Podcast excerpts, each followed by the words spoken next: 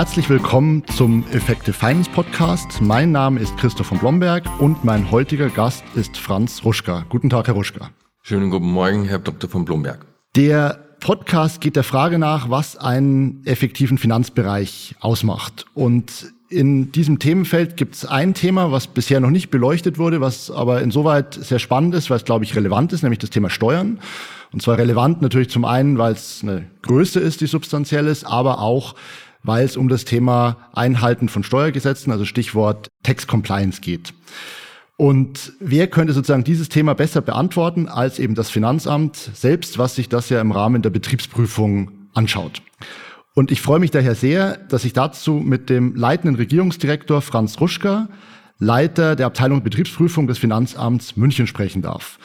Herzlichen Dank für Ihre Zeit, für die Zeit heute und auch für die Zeit, die schon in die Vorbereitung eingegangen ist. Gerne, war mir eine Freude. Jetzt, ich bin kein Steuerrechtler und ich habe die Hypothese, dass die meisten Hörerinnen und Hörer das auch nicht sind. Deswegen vielleicht zum Einstieg mal für jemanden, der sich irgendwie nicht tagtäglich mit dem Thema Betriebsprüfung beschäftigt, könnten Sie einfach mal erklären, was ist eigentlich eine Betriebsprüfung? Das mache ich gerne. Sie müssen sich einfach vorstellen, Arbeitnehmer, Vermieter und ja, alle natürlichen Personen haben eigentlich bei ihrer Steuererklärung die Belege mit einzureichen. Früher hat man sie wirklich noch beim Finanzamt physisch abgegeben. Heutzutage muss man sie nur noch bereithalten für den Fall, dass sie das Finanzamt anfordert. Und jetzt können Sie sich vorstellen, bei großen Unternehmen war das schon Anfang der 1920er Jahre eigentlich nicht möglich, weil es einfach viel zu viele Belege waren. Und damit war eigentlich bei solchen großen Unternehmen eine Prüfung im Finanzamt nicht möglich, mit der Konsequenz, dass man seinerzeit eine Abteilung in dem Finanzamt geschaffen hat, die zum Unternehmen rausgeht und beim Unternehmen dann letzten Endes die Unterlagen prüft. Und das war eigentlich dann die Geburtsstunde der Betriebsprüfung. Ziel war und ist nach wie vor die Gleichbehandlung von allen Steuerpflichtigen. Und kurz gesagt, was machen wir? Wir überprüfen die Steuererklärung von Unternehmen, Freiberuflern, Landwirten auf ihre sachliche Richtigkeit. Verstanden. Und wie kann ich mir sozusagen den Prozess vorstellen? Also wie die Betriebsprüfung dann abläuft? Ja, also wenn so ein Betrieb ausgewählt worden ist, dann wird er einem Prüfer zugeteilt und dann sieht sich der Betriebsprüfer einfach mal im Vorfeld zur Prüfung die Bilanzen und die Gewinn- und Verlustrechnungen aus seinem Prüfungszeitraum an. Und ja, dann setzt man normalerweise einzelne Schwerpunkte, sagt ganz einfach, das erscheint mir auffällig oder jenes erscheint mir auffällig. Und dann meldet man sich im Prinzip beim Steuerpflichtigen oder dessen Berater und vereinbart einen Termin und teilt dann auch eigentlich mit, welche Jahre geprüft werden. Denn wir prüfen eigentlich immer drei zusammenhängende Jahre. In der Regel sind es im Moment die Jahre 2018 bis 2020. Nur in Ausnahmefällen ist im Jahr 2022, also bei uns im Moment, das Jahr 2021 bereits eine Steuererklärung abgegeben.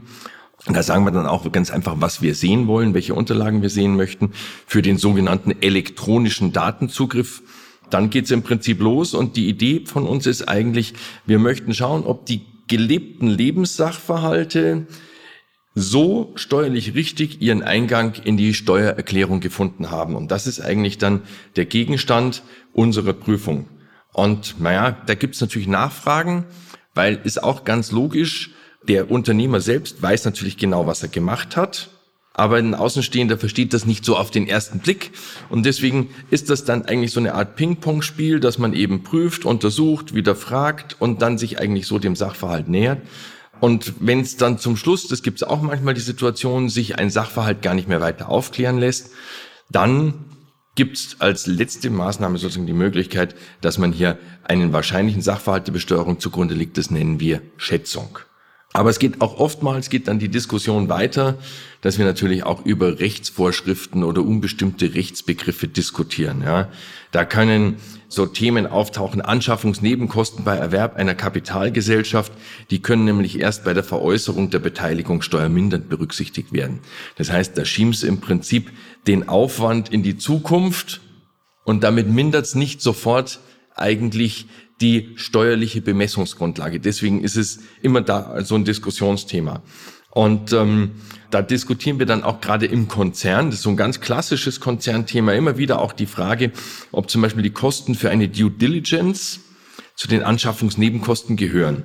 Ja, ist wirklich ein großes Thema, weil da geht es oftmals um viel Geld und ähm, das ist einfach dann, also der bekommt das Geld, aber nicht sofort.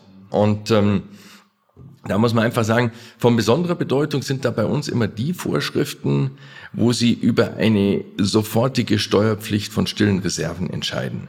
Und da gibt's, das kann man auch sagen, weil das ist kein Geheimnis, eigentlich drei große Themenschwerpunkte, mit denen man sich im Konzern auseinandersetzt. Die wären, weil das ist ja wären, das, was da ja. sozusagen ja. wahrscheinlich häufiger ja. mal hochkommt. Also, das sind zum einen natürlich, haben wir da so eine Kippschaltervorschrift, die nennt sich Paragraph 8b Körperschaftssteuergesetz. Ich nenne das deswegen eine Kippschaltervorschrift, weil die entscheidet darüber, ob Aufwand steuerlich abzugsfähig ist oder steuerlich unbeachtlich ist. Okay. Und das gilt natürlich genauso auch für Erträge. Also da werden alles, was in diese Vorschrift hineingehört, ist entweder, also ist steuerlich irrelevant und wenn es aber außerhalb der Vorschrift ist, ist es steuerlich relevant. Und jetzt können Sie sich vorstellen, wenn wir über Erträge sprechen, gibt es einen gewissen Hang dazu, diese Erträge als steuerfrei anzusehen. Das kann ich auch gut nachvollziehen, ja, finde genau. ich auch genau. nichts Schlimmes dran. Ja. Ja, und es gibt aber umgekehrt auch den Hang dazu, Aufwandspositionen, die in diesem Normenkreis anfallen, außerhalb des Normenkreises sich zu sehen. Die Positionen ja. sind wahrscheinlich grundsätzlich mal ja. erst klar verteilt, wer auf welcher Seite steht und dann beginnt der Prozess der Klärung vermutlich. Genau. Also deswegen, es ist ganz natürlich und da muss man sich halt dann damit auseinandersetzen. Die große zweite Baustelle ist die internationale Gewinnaufteilung. Also Stichwort Transferpreise ist da genau, sozusagen was, ja. Genau. Mhm. Da geht es einfach drum, wer darf welch, also welcher Staat darf ja, welchen Gewinn besteuern. Und wenn ich Ihnen da ein Beispiel machen darf, wie man mhm. sich das in etwa vorstellen kann, ganz einfach, stellen Sie sich ganz einfach vor, Sie haben eine ausländische Tochtergesellschaft, die kauft die Ware im anderen Staat zum Preis von zwei ein und verkauft sie dann an die Mutter im Inland, ja, die sie dann an die Endkunden zum Preis von zehn verkauft. Dann werden über beide Gesellschaften zusammen wird eine Marge von acht gemacht. Und je nachdem, wie hoch jetzt der Preis ist, zu dem die Tochtergesellschaft an die Muttergesellschaft verkauft, erhöht oder reduziert sich der Gewinn der Muttergesellschaft im Inland. Und Sie dürfen eines nicht vergessen, den Gewinn, den die Tochtergesellschaft im Ausland macht, der wird dort versteuert mhm. und dann steuerfrei ins Inland transferiert. Und deswegen können Sie über die Preisgestaltung die Steuern gestalten. Die Steuer gestalten und gleichzeitig streiten natürlich, wenn man das gleich hohe Steuerniveau hat in den beteiligten Staaten, streiten natürlich auch die Staaten drum, wer mhm. viel, also wer welches Stück vom Kuchen bekommt. Wahrscheinlich wird das Themenfeld nochmal einen eigenen, würde einen eigenen Podcast hergeben. Wie ist es denn, was ist das Ergebnis dann der Betriebsprüfung am Ende? Das Ergebnis ist, da kommt ein Bericht raus, Sagen wir mal, vor dem Bericht gibt es noch eine Schlussbesprechung. Das ist ganz wichtig, weil das ist ein festes Element bei uns. Das wird eigentlich zwingend durchgeführt und da sollen, das ist auch im Gesetz so geregelt, alle noch offenen Fragen noch einmal diskutiert und geklärt werden. Und dann gibt es einen Bericht und auf dem Bericht ergeht dann ein Änderungsbescheid. Und wenn jetzt der Steuerpflichtige, das kommt auch immer wieder vor, sagt, mit der Rechtsauffassung der Betriebsprüfung kann ich mich überhaupt nicht arrangieren. Ich halte das für grottenfalsch, was ihr macht. Dann hat er die Möglichkeit, den Rechtsweg zu beschreiten. Das heißt, der kriegt einen Änderungsbescheid, in dem steht drin, also muss sich da einfach so vorstellen, ursprünglich Steuererklärung ist der Ausgangsbescheid. Jetzt kommt die Betriebsprüfung und sagt, dieser ursprüngliche Bescheid ist wie folgt zu ändern. wenn er damit nicht einverstanden ist, dann kann er dagegen Einspruch einlegen und dann geht der Weg hoch bis zum Schluss zum Bundesfinanzhof. Also erstmal vielen Dank. Das, glaube ich, macht so den, die Betriebsprüfung an sich klarer. Jetzt hat sich im Podcast auch immer bewährt, dass man nicht nur auf die Sachebene schaut, sondern auch so ein bisschen auf die Leute und auf die Hintergründe derer, die da drin arbeiten, weil sozusagen das ja auch die Perspektive prägt, nicht nur der eigentliche Blick auf die Sache, sondern auch die Historie. Vielleicht mal können Sie kurz sagen, was ist eigentlich der Weg oder beziehungsweise wie wird man eigentlich überhaupt Betriebsprüfer oder Betriebsprüferin? Gerne. Da muss man ganz kurz ausholen wieder, weil wir in der Verwaltung da immer feste Laufbahnen haben. Da muss man ganz kurz diese Laufbahnen erläutern. Aber vorab, also da wir hoheitlich tätig sind, gibt es eine Vorgabe, das dürfen nur Beamte machen. Deswegen sind bei in der Betriebsprüfung auch ausschließlich verbeamtete Personen tätig sozusagen meine Laufbahn, das ist der höhere Dienst, Einstieg in Finanzverwaltung, das heißt nach dem Hochschulstudium machen Sie ein Bewerbungsverfahren und dann gibt es ein sogenanntes Einweisungsjahr, hängt damit zusammen, dass in der juristischen Ausbildung, die für den höheren Dienst den Schwerpunkt macht, Steuerrecht nur in Bayern eine Rolle spielt. In keinem anderen Bundesland wird Steuerrecht als Pflichtfach abgeprüft. Das ist ausschließlich in Bayern so. Okay. Elfte Klausur ist Steuerrecht. Deswegen gibt's eine, eigentlich auch nochmal eine spezielle Steuerrechtsausbildung. Das ist an der Bundesfinanzakademie. Und gleichzeitig durchläuft man im Prinzip während des ersten Jahres mal alle Stellen, die es in einem Finanzamt gibt, damit jemand überhaupt mal, der da bei uns anfängt, eine Vorstellung bekommt, was ist das eigentlich für ein Gebilde, wie funktioniert denn diese Verwaltung. Das ist eigentlich so dann mal der Einstieg und danach fängt man dann als Sachgebietsleiter an. Sie würden das draußen vermutlich als Teamleiter bezeichnen. Die Amtssprache ist aber Deutsch, ja. Deswegen ist das bei uns der Sachgebietsleiter. Und das heißt, man hat eigentlich dann eigentlich so 10, 15 Personen. Das ist so in etwa die Größe eines Sachgebiets, für die man dann leitend verantwortlich ist. Und das ist so eine Mischung aus eben Personalführung und natürlich auch fachlicher Aufsicht. Und das ist an und für sich auch das Schöne und das Spannende bei uns, dass man eben nicht nur Steuerrecht macht, aber eben auch nicht nur rein sozusagen reine Führungsaufgaben. Und das macht eigentlich den meisten wirklich viel Freude, wenn sie dann bei uns anfangen. Insbesondere, weil man auch wirklich gut vorbereitet wird auf diese Aufgabe. Und jetzt auf Ihrem Abteilungsleiter, in der Aufgabe, was sind da Ihre Kernaufgaben? Als Abteilungsleiter bin ich im Prinzip unterwegs, vor allem im Bereich Organisation und Personal. Also meine Kernaufgabe ist, das darf man nicht vergessen, wir sind hier, denke ich, schon eine der größeren Betriebsprüfungsstellen in Deutschland mit ungefähr 700 Mitarbeitern, ist an und für sich dafür Sorge zu tragen, dass der gesamte Laden läuft. Und das ist vor allem eben Organisation und Personal. Ändert aber nichts daran, dass man eigentlich auch fachlich nach wie vor noch eingebunden sein muss. Also ich habe keine eigenen Betriebsprüfer mehr, aber ich bin noch in so Einzelprojekten mit dabei. Also ich kümmere mich um spezielle Fragen bei uns im Haus. Zum Beispiel mache ich das internationale Steuerrecht nach wie vor und binde mich dann auch in Einzelsachverhalte, wenn sie mal die entsprechende Bedeutung haben, auch gerne ein. Ich gebe zu, ich halte es einfach auch für wichtig, dass eine Führungskraft auch ein fachliches Vorbild ist und dementsprechend nicht nur über das Führen, sondern auch über das Fach sprechen kann. Ja glaube ich auch. Was würden Sie sagen auf diesem Weg durch die verschiedenen Bereiche oder Ebenen? Was war da so prägend für Sie? Tatsächlich hat mich auf dem Weg zu meiner Position eigentlich dies bis heute diese innere Überzeugung geprägt, das Richtige zu tun. Das klingt jetzt total pathetisch und schräg, aber es ist tatsächlich so, dass viele Leute, die bei uns tätig sind, gerade auch in der Betriebsprüfung, das ganz genauso sehen. Ja, dass wir hier eigentlich glauben, ja, wir treten wirklich für Recht und Gesetz ein und das ist richtig, was wir machen. Und das kann man meines Erachtens wirklich dran sehen, dass gerade auch die Engagierten schon häufig auch Angebote von der Gegenseite bekommen und ja, kann man ganz offen sagen, also die Payroll würde sich da verändern. Ja. Und zwar spürbar. Aber gleichwohl bleiben eigentlich die meisten dann da. Und wenn du fragst, warum ist es so? Dann sage ich ganz einfach, weil es das Richtige ist, was wir machen. Und das gebe ich zu, das hat mich eigentlich von Anbeginn geprägt. Und das ist auch das, was bis heute so viel Spaß macht, einfach mit der Mannschaft so zusammenzuarbeiten. Jetzt, bevor eine Prüfung überhaupt beginnt, ist ja die spannende Frage, vor allem jetzt mal aus Sicht des Unternehmens, wie läuft eigentlich die Auswahl ab? Also ja, es gibt natürlich Größenklassen, die die Betriebsprüfungsordnung, kann man ja einsehen, äh, definiert, sind ja öffentlich zugänglich. Jetzt, falls es nicht irgendwelche Vertraulichkeiten verletzt, können Sie sagen, wie läuft da bei Ihnen der Entscheidungsprozess ab, wer oder wo am Ende dann jetzt die Prüfung stattfindet? Auch das ist kein Geheimnis. Ja? Also ich denke auch, dass Transparenz nicht nur in Unternehmen ein ganz wichtiges Kriterium ist, sondern auch bei uns in der Verwaltung. Und diese Transparenz, die folgt letzten Endes auch wiederum aus Gesetz und Verordnung.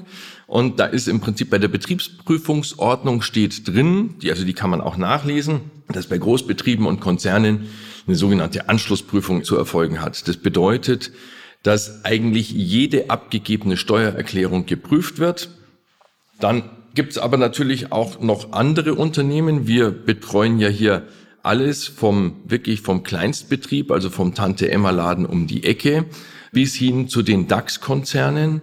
Das kann man sich ja vorstellen. Bei den kleineren Unternehmen ist eben, kann nicht jedes Unternehmen angeschaut werden.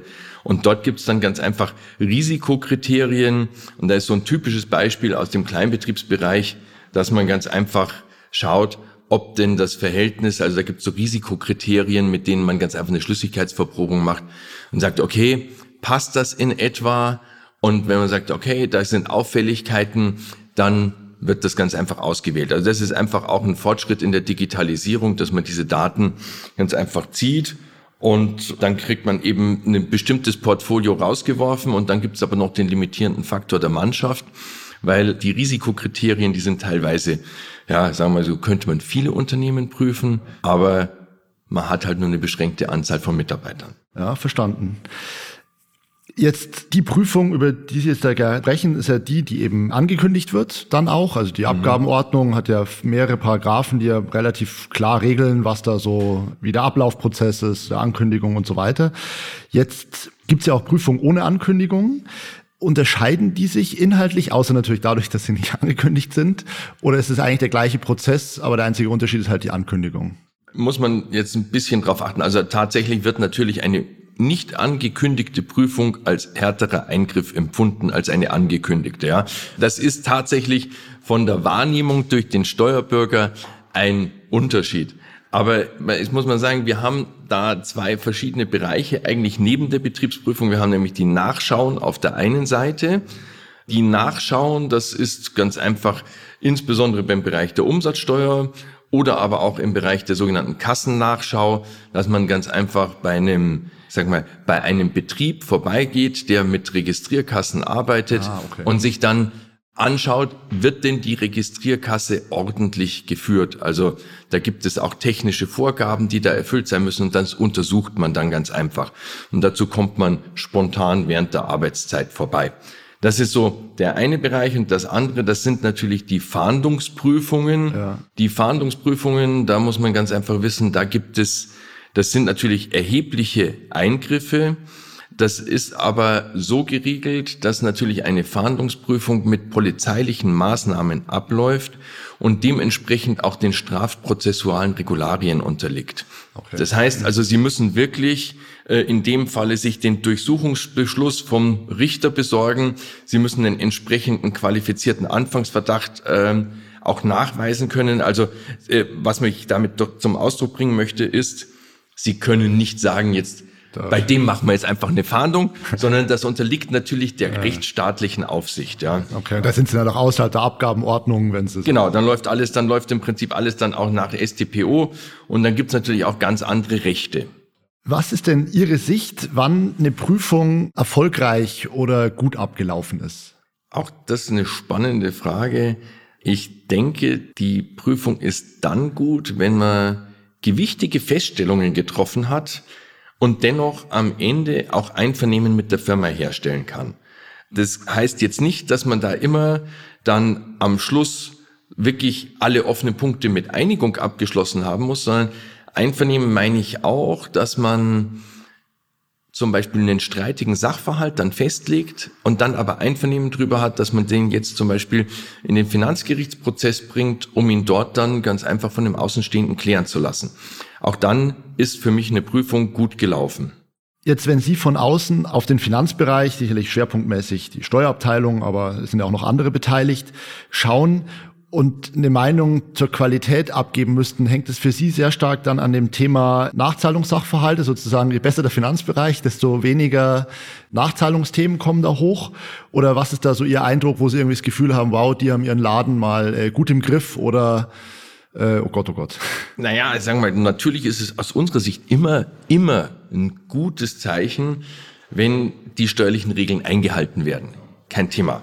Aber man muss jetzt auf der anderen Seite sehen, es gibt eben einfach auch Streitthemen, die man unterschiedlich sehen kann. Und da ist es auch das gute Recht des Unternehmens, eine für sie nachvollziehbar günstige Position einzunehmen. Wichtig ist nur, dass das offengelegt wird. Ja, also, dass hier Transparenz geschaffen wird. Also, ich darf eine steuergünstige Position einnehmen, aber ich muss das Finanzamt darauf hinweisen, dass ich dieser Auffassung folge. Ja, also einfach darlegen, dass das ein Punkt ist, über den man diskutieren kann. Und wenn man das hat, dann meine ich, dann ist das total in Ordnung und dann sieht man eigentlich die Qualität eher in dem Bereich, dass man eigentlich erkennt, dass die, dass ganz einfach das Unternehmen weiß, wovon es spricht. Ja, also das ist vor allem das Thema Sachverhaltsaufklärung, das für mich da entscheidend ist. Also ein gut aufgestellter Finanzbereich, der weiß, was bei ihm im Laden läuft. Und ähm, da gibt's eigentlich auch meines Erachtens zwei verschiedene Themenkreise. Nämlich der eine Themenkreis ist wirklich, wie tief hat die Steuerabteilung den Einblick in den einzelnen Prozess? Wie gut sind die Prozesse organisiert? Und der zweite Teil, der ist eigentlich organisatorischer Natur. Das ist immer das Thema, wie ist die Steuerabteilung innerhalb des Konzerns angesiedelt? Also wo? Und je näher die eigentlich an der Führung dran ist, desto, das ist wirklich eine praktische Erfahrung, desto besser ist sie auch organisiert. Das hat sozusagen einen bilateralen Effekt, weil natürlich zum einen die Unternehmensleitung sehr schnell in die Steuerabteilung hineinregieren kann und zum anderen aber auch der Informationsfluss von der Steuerabteilung zum CFO auch extrem kurz ist. Und das ist wiederum wichtig, wenn man den operativen Bereich der jetzt diesen Berichtspflichten nicht unbedingt mit offenen Armen entgegensieht, wenn man den eben sauber organisieren möchte. Da bedarf es nämlich wirklich einer Information. Da muss wirklich die Hausspitze dahinter stehen und sagen, wir müssen das so und so berichten an die Steuerabteilung, weil nur dann funktioniert. Und deswegen ist diese organisatorische Nähe auch für mich immer ein Kriterium für die Qualität. Ja. Ah, okay, danke. Spannend. Jetzt gibt es ein Thema, was in der aktuellen Zeit, finde ich, deutlich häufiger oder was eine größere Prominenz hat, nämlich dieses Thema Text CMS oder Text Compliant Management System. Betrifft Sie das oder wie verändert es die Prüfung? Auch so ein bisschen mit dem Hintergrund der Frage, ob da auch bei Ihnen, ähnlich wie bei den Wirtschaftsprüfern, wo man ja auch teilweise schon in, eher in Richtung Prozessprüfung als jetzt Einzelsachverhalt, Stichprobenprüfung geht. Ist es bei Ihnen ähnlich oder welche Konsequenz hat es sozusagen für die Betriebsprüfung, dieses Thema Text CMS? Also Text-CMS ist tatsächlich ein absolutes, also sozusagen wirklich im Moment ein ganz zentrales Thema. Wir selbst, also muss man immer wieder sagen, die Betriebsprüfung und überhaupt das Finanzamt prüft eigentlich von Gesetzes wegen nur, ob der verwirklichte Sachverhalt richtig in der Steuererklärung verarbeitet worden ist. Das ist eigentlich unser Prüfungsgeschäft. So, solche Compliance-Management-Systeme, die haben, die dienen zur Unterstützung, die machen im Prinzip, die organisieren die Verarbeitung dieses Prozesses. Und wenn man es jetzt genau nimmt, dann ist das nicht die Kernaufgabe der Verwaltung, die Prozesse zu untersuchen, die das Unternehmen anwendet, um letzten Endes dann eine ordnungsgemäße Steuererklärung abzugeben. Aber andererseits haben wir natürlich Massensachverhalte, ja, Thema Umsatzsteuer, Thema Lohnsteuer, wo wir wirklich gerade im Konzernbereich Millionen Sachverhalte haben, die man schlicht und ergreifend nicht prüfen kann. Und an der Stelle, da fängt es natürlich an, Sinn zu machen, mal zu gucken, wie machen die denn das eigentlich? Wie macht das Unternehmen das? Und das ist genau so eine Entwicklung, wo wir gerade einsteigen und wo man auch sagen kann, wir haben in Bayern jetzt, das ist wirklich brandaktuell, Ende Februar ein Pilotprojekt gestartet, wo wir versuchen wollen, uns mal solche Compliance-Management-Systeme, solche internen Kontrollsysteme anzuschauen, um vielleicht aus diesen Erkenntnissen auch auf die Risikobehaftung schließen zu können. Dazu muss man sagen, das ist jetzt keine Spezialität von uns, sondern das ist etwas, das ist eine internationale Entwicklung. Also dieses Verfahren, das gibt seit zwei Jahren, wird das von der OECD, nennt sich das ICAP, International Compliance Assurance Program, und es gibt in, ein europäisches Pendant, das heißt ETACA, und da geht es im Prinzip darum, man schaut sich an, ob so ein Prozess, da geht es im Speziellen um Verrechnungspreise, vernünftig behandelt oder abgearbeitet wird. Und dann sagt man, wenn man der Überzeugung ist, da steckt kein großes steuerliches Risiko drin, es ist also ein sogenanntes Low Risk, dann schreibt man so eine Art Comfort Letter raus, nennt sich das wirklich. Und mit diesem Comfort Letter geben Sie dem Unternehmen, ich sag mal eben das Wohlbehagen, dass dort kein großes steuerliches Risiko drinsteckt und der Effekt ist, und das ist jetzt auch das Spannende, dass dadurch meines Erachtens auch die Betriebsprüfung schneller werden kann. Ja? Weil wenn ich weiß, das ist ein Niedrigrisikobereich, dann brauche ich mir das, wenn ich es einmal untersucht habe und der Prozess sich nicht ändert, dann brauche ich es mal beim nächsten Mal eigentlich nicht anzuschauen.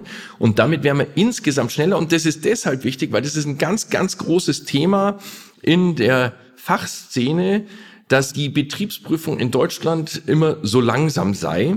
Und wir müssen ganz einfach schauen, dass wir da auch neue Verfahren finden und deswegen, ja, kann man wieder zurück, sind diese Compliance-Management-Systeme und diese Verfahrensansätze eigentlich eine Chance, auch neue Wege zu beschreiten, um da einfach schneller zu werden. Ja, verstanden. Also, dass Sie nicht drüber nachdenken, das System zu prüfen, sondern nur anhand des Systems anders zu priorisieren, Richtig. wo Sie Ihre Schwerpunkte legen.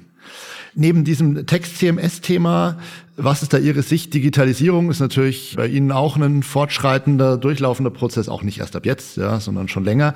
Was glauben Sie, was wird da sich noch auf die Betriebsprüfung auswirken mit voranschreitender Digitalisierung? Ja, wir, wir folgen natürlich auf dem Pfad den Unternehmen und ähm, dementsprechend beginnt es eigentlich mit diesen, also müssen wir mit dem Zug der Zeit gehen und es geht beim Datenzugriff los und es endet bei der Teilnahme an Videokonferenzen. Ja. All diese Dinge haben wir jetzt während der Pandemie auch kennengelernt, die sind einfach notwendig und das bedeutet natürlich auch, dass die Prüfer immer mehr neben den beiden Kernelementen, nämlich ich muss das Steuerrecht können, ich muss den Lebenssachverhalt verstehen. Ja, ich sage ganz einfach, es ist ein Unterschied, ob Sie bei einem Softwareentwickler prüfen ja. oder ob Sie bei einem Bäcker prüfen. Ja, das sind einfach andere Geschäfte. Also Sie müssen den Lebenssachverhalt verstehen und Sie müssen inzwischen auch die IT verstehen. Und das bedeutet natürlich schon auch eine große Herausforderung. Ähm, und das wird aber zunehmen, weil zurückzukommen, diese TCMS-Systeme, die werden für uns von Bedeutung sein. Ja, dann wird die Außenprüfung vielleicht dann eher eine digitale Prüfung, je nachdem. Die, die, die digitalen Momente werden deutlich zunehmen, ja. Wenn Sie jetzt auf dem Horizont in die Zukunft schauen, was glauben Sie, was sind da die Betriebsprüfungsthemen, die irgendwie einen CFO auf der Agenda haben sollte, weil das, ähm, egal ob jetzt was den Inhalt oder den Prozess der Prüfung angeht, vielleicht eine größere Rolle oder eine neue Rolle spielen könnten im Vergleich zu jetzt? Das ist mit Sicherheit der internationale Bereich. Muss man wirklich sagen, gerade bei Konzernen, multinationalen Unternehmen ist tatsächlich die internationale Gewinnabgrenzung das zentrale Thema. Sie haben das gesehen, Olaf Scholz, der stolz mit stolz geschwellter Brust erklärt hat, dass man im Rahmen des Zwei-Säulen-Modells 15 Prozent Mindeststeuer, sozusagen, dass man sich darauf geeinigt hat. Das ist eine Bestandteil der derzeit aktuellen Diskussion, wie hier gerade bei den Größtunternehmen ganz einfach die Steuern international fair zu verteilen sind. Und wenn wir bei dem Thema sind, dann nimmt natürlich die Dokumentationspflicht, die nimmt halt einfach extrem zu. Das heißt, um Verrechnungspreise sauber prüfen zu können, gibt es auch internationale Vorgaben. Das ist das Country-by-Country-Reporting. Und bei uns sind es dann national, dann wird es ergänzt durch die Dokumentationspflichten. Da steigen einfach die Anforderungen immer mehr auch an die Unternehmen. Und wenn man das international machen möchte, dann muss man, glaube ich, sich in dem Bereich aufstellen. Und das wird auch wieder verlangen, dass sie eigentlich gerade den Steuerbereich schon sauber im Prinzip strukturieren, die Berichtspflichten hinbekommen und dass sie natürlich auch eine entsprechende IT-Landschaft aufbauen. Aber wenn sie das haben, dann sind sie eigentlich für die Zukunft gut gewappnet. Okay, das ist ein gutes äh, Schlusswort. Herr Ruschka, vielen Dank. Ich habe einiges dazugelernt. Ich finde, man hat auch äh, toll gesehen, wie sich das Thema weiterentwickelt und wie sich das zusammensetzt. Von daher Ihnen vielen Dank für Zeit und Inhalt. Gerne. Das war der Effekte Finance Podcast. Mein Name ist Christoph von Blomberg und mein heutiger Gast war Franz Huschka.